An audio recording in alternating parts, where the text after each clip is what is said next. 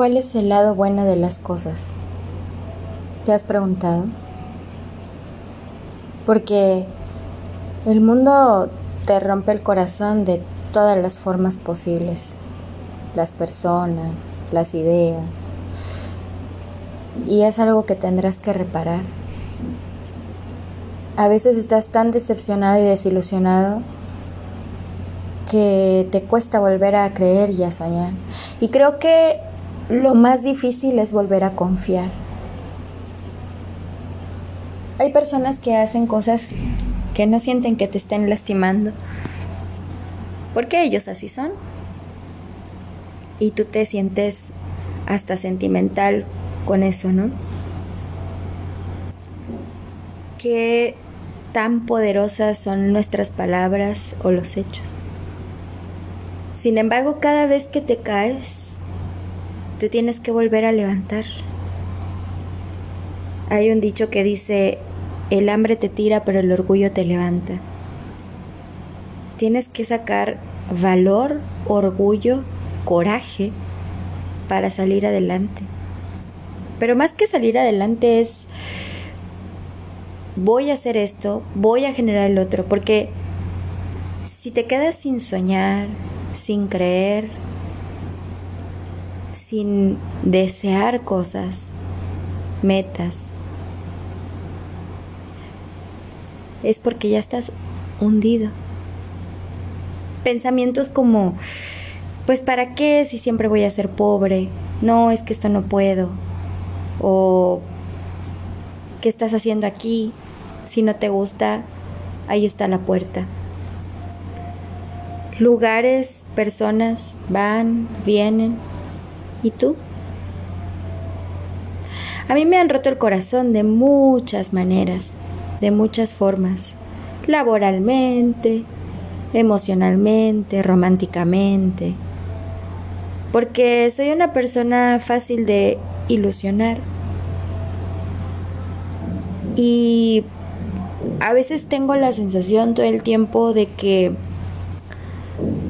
de que algo no estoy haciendo bien o que si me va demasiado bien, en algún momento lo que está muy bien se va a terminar. Y va a terminar de manera que me va a doler. Pero también es algo con lo que debes de vivir porque porque si alguien te dice algo, hay que saber qué tiene detrás. A ver, no soy de las personas que se va a sentar a analizar cada palabra, cada hecho, cada cada cosa, ¿no? No soy de las que se sienta a analizar de por qué me dijo esto, o, o, con qué fin me dijo aquello, o pobre, has de estar arrastrando un pasado terrible. La verdad es que no. Porque también soy un ser humano y siento y cuando hay algo que me molesta lo, lo digo, cuando hay algo que me hace sufrir lloro, cuando hay algo que no me gusta me pongo triste.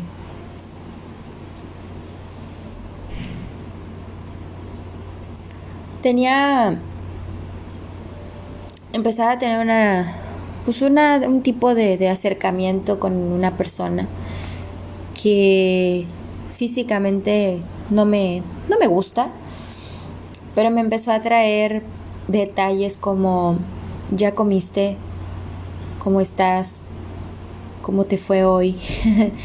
Esas preguntas, ¿no? De que te hacen sentir importante y, y que alguien está interesado o, interesada en, en ti.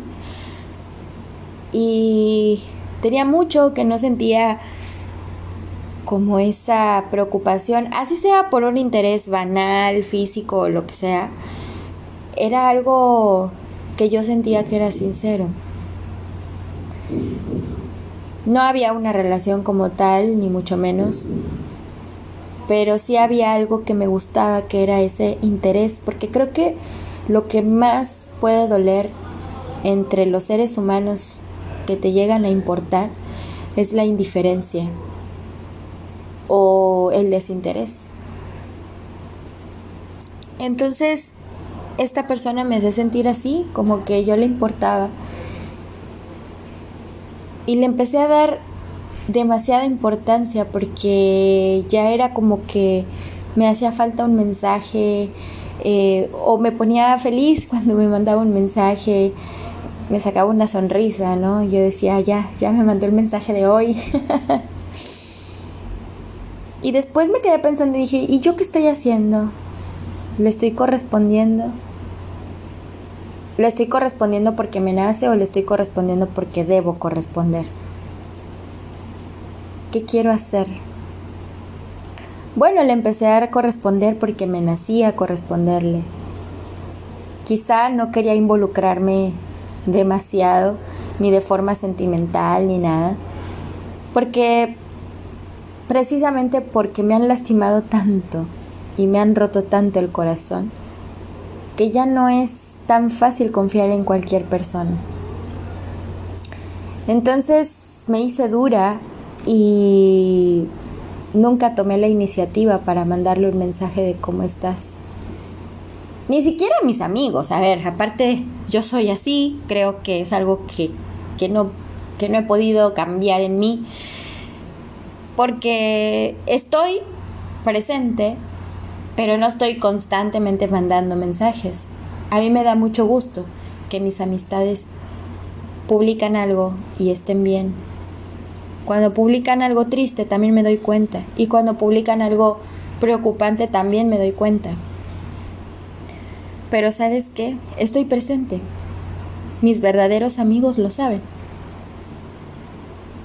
Pero esta persona empezó a ganarse mi cariño. ¿Y qué creen? Que empecé a tener miedo. Y ese miedo corresponde al pasado. Porque en vez de aventarme y decir, chingue su madre, vamos a fluir, a ver qué pasa, detuve las cosas. Dije, no, no quiero, no, no quiero fluir, no quiero fluir más. Porque empecé a acordarme de que cuando yo dejé fluir, me enamoré. Y cuando me enamoré, me traicionaron y empecé a victimizarme otra vez. Y dije, bueno, pero esta es una nueva oportunidad. Entonces, no debo dejar que el pasado se apodere de mí en este presente. Y menos en este presente que he crecido tanto. Y que yo volteo hacia atrás y digo, no, es que la Michelle de ahora es fuerte, es resiliente, es valerosa. Entonces, ¿por qué sentir miedo por algo bonito? el miedo presente de que, a ver, Michelle, te vas a terminar enamorando y es lo que menos quieres en este momento. ¿Por qué? Porque mis metas y mi enfoque hacia adelante no son con la persona que yo decreté. Y tú sabes que yo creo mucho en, en, lo que decreto, creo mucho en lo que oro, en lo que pido, en lo que agradezco. Y a pesar de que tiene varias características de las cuales a mí me encantan de una persona, pues no lo es. Pero vamos, estábamos hablando de que el miedo estaba invadiendo mi ser, mi pensamiento. Y entonces yo estaba creyendo que en cualquier momento iba a perder algo bueno de mí y lo único que voy a perder es una buena persona a la que yo le importaba. No supe diferenciar. Tampoco me siento culpable porque digo, bueno, si no se está dando y yo le estoy poniendo un tope es porque no me está satisfaciendo y no quiero sentirme ni tóxica, ni andar reclamando cosas, ni estar diciendo, oye, es que esto no estuvo bien. A lo mejor se lo voy a decir, se lo voy a, comentar, le voy a decir, mira, ¿sabes qué? Esto, esto no, no me gustó, me molestó. Y la otra persona lo va a tener en cuenta si para su siguiente relación quizá o a lo mejor ni siquiera una relación como tal, porque las palabras exactas fueron, no me debes ni te debo explicaciones. Creo que estamos bien. Si no va a seguir, no va a seguir. Porque en realidad no empezó nada. ¿Y cuánta razón tenía? O tiene. ¿Y sabes qué? Soy la primera partidaria de que si no estás a gusto en un lugar, no tienes por qué quedarte a aguantar o tolerar. Situaciones y situaciones, ¿no? Hay situaciones que puedes tolerar porque te sientes a gusto y hay situaciones que no vas a tolerar porque no estás a gusto. Y si no estás cómodo, no tienes por qué tolerar ni estar ahí. Aplíquese para todo sentido de la vida. Y así lo hice. ¿Soy la persona de las oportunidades? Sí. Pero también hay que saber a quién, en qué circunstancia y cómo hacerlo. A mí me han dado oportunidades muy pocas. Muy pocas. ¿Por qué? Porque porque si he mentido ha sido a las personas que más me han amado, que son a mis padres. Porque si he lastimado ha sido a las personas que más me han querido, que son mis amistades. Si he pedido perdón es porque me enseñaron y aprendí a pedir perdón. Me hace una persona ni más ni menos. Me hace una persona consciente. ¿Cuál es el verdadero sentido de las cosas entonces? ¿Cuál es el lado bueno de lo malo? ¿Cuál es el lado bueno del sufrimiento? ¿Que sigues repitiendo lo mismo hasta que lo aprendes? ¿O dejas de hacer las pendejadas que haces para madurar, para crecer? Yo te digo que en esta ocasión he tenido muchos aprendizajes, que ya no soy la mártir, que no soy la víctima y que tampoco me arrepiento de cosas porque soy responsable de mi vida y soy la protagonista de mi vida. Entonces sí, llega un momento en que me deja de importar y me vale madre lo que otros piensen de mí, mientras yo actúe con mi corazón y mi conciencia.